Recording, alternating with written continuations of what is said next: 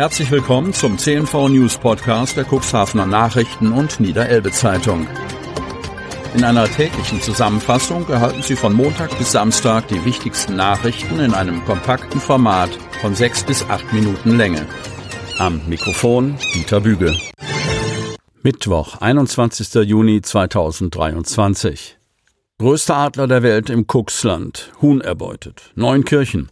Ich dachte zunächst, dass das ein Storch ist, sagt Sebastian Rautenberg, doch Minuten später wusste er es dann genauer. Der hob ab, hatte eines meiner Hühner in den Krallen und flog dann fünf Meter über meinem Kopf davon, sagt der Neunkirchner. Ein Storch? Von wegen. Ein Riesenseeadler hat anscheinend das Dorf als Wahlheimat entdeckt. Woher der Neubürger kommt? Auch bei Fachleuten herrscht Rätselraten. Möglicherweise ist er aus einer Falknerei entwischt, doch dafür gibt es noch keine Hinweise. Oder er hat sich verflogen. Der größte Adler der Welt. Er verfügt über eine Flügelspannweite von rund 2,80 Meter und ein Gewicht von bis zu 9 Kilogramm, hat seinen Lebensraum eigentlich eher an der russischen Pazifikküste und in Japan. Sebastian Rautenberg ist Gastronom und betreibt in Neuenkirchen Tams Gasthaus. Als er vor wenigen Tagen aus dem Fenster auf die Wiesen hinter seinem Betrieb schaute, wurde er stutzig. Rautenberg, ich dachte im ersten Augenblick, was ist das denn für ein Vogel? Der Neunkirchner näherte sich dem Tier, das sich auf seinem Grundstück bewegte, bevor er plötzlich startete und abhob, und Rautenberg war spätestens zu diesem Zeitpunkt klar, dass es kein Storch war, denn der gefleckte Vogel mit seinen mächtigen Flügeln hatte sich ein Huhn gekrallt, das frei auf dem Außengelände herumlief. Später wurde es dann auf dem Grundstück eines Nachbarn entdeckt, tot und mit deutlichen Fressspuren. Das Huhn hatte er schon angeknabbert, aber ist dann verschwunden. Doch er wurde letzten Endes nur einen Steinwurf vom Tatort entfernt entdeckt, in einer Baumkrone in der Nähe des Feuerwehrhauses. Dass inzwischen unten etliche Einwohner den Gast aus dem Nirgendwo betrachteten, störte ihn nicht. Der blieb ganz ruhig auf seinem Ast sitzen. Martin Beermann ist Vorsitzender des Hartler Naturschutzbundes NABU, wohnt selbst in Neuenkirchen und hat natürlich den Trubel rund um den gefiederten Neubürger mitbekommen. Dass er in aller Seelenruhe in der Baumkrone saß, überrascht ihn nicht. In der freien Wildbahn hat er ja keine natürlichen Feinde. Doch Riesenseeadler sind dennoch im Bestand gefährdet. Fachleute schätzen, dass es weltweit nur noch weniger als 5000 geschlechtsreife Tiere gibt und die Zahl weiter abnimmt. Als Grund hierfür nennen sie insbesondere die Zerstörung seines Lebensraums, zum Beispiel durch den Bau von Wasserkraftwerken, die Ölindustrie sowie die Abholzung von Wäldern, die Brutgebiete sind. Drama um Pferd nach Reitunfall. Dunen. Zu einem Reitunfall mit tödlichem Ausgang ist es am Dienstagvormittag im Watt vor Cuxhaven gekommen. Ein Pferd verlor sein Leben. Gegen 9.50 Uhr ging der Notruf bei der Feuerwehr ein.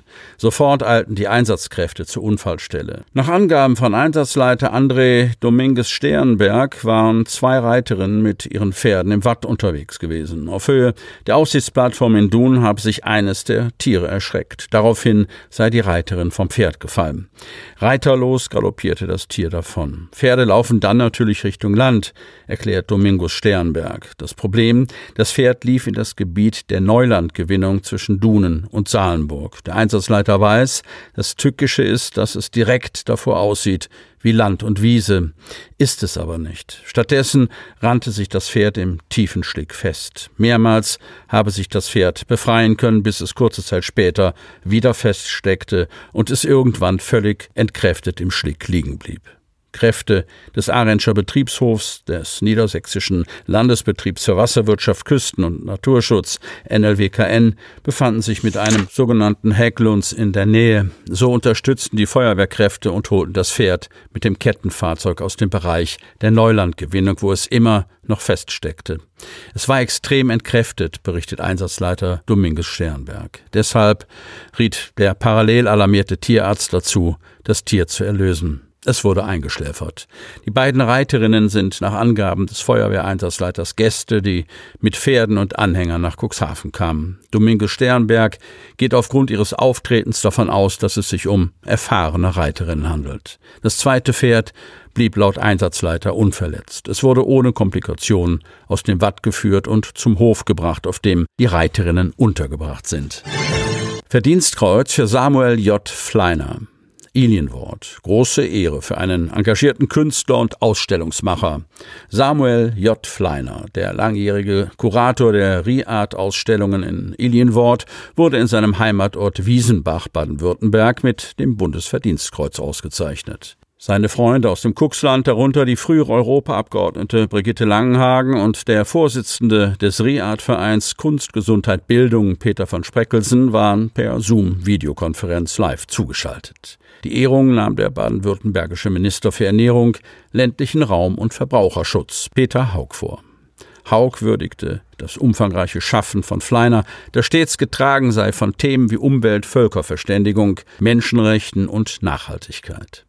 Fleiner hat zwischen 2004 und 2018 im ehemaligen Recyclingwerk in Ilienwort insgesamt sieben internationale Kunstausstellungen zu den Themen Umwelt, Recycling und Nachhaltigkeit auf die Beine gestellt. Schon die Premiere, die ReArt One, lockte mehr als 10.000 Besucherinnen und Besucher ins Siedland.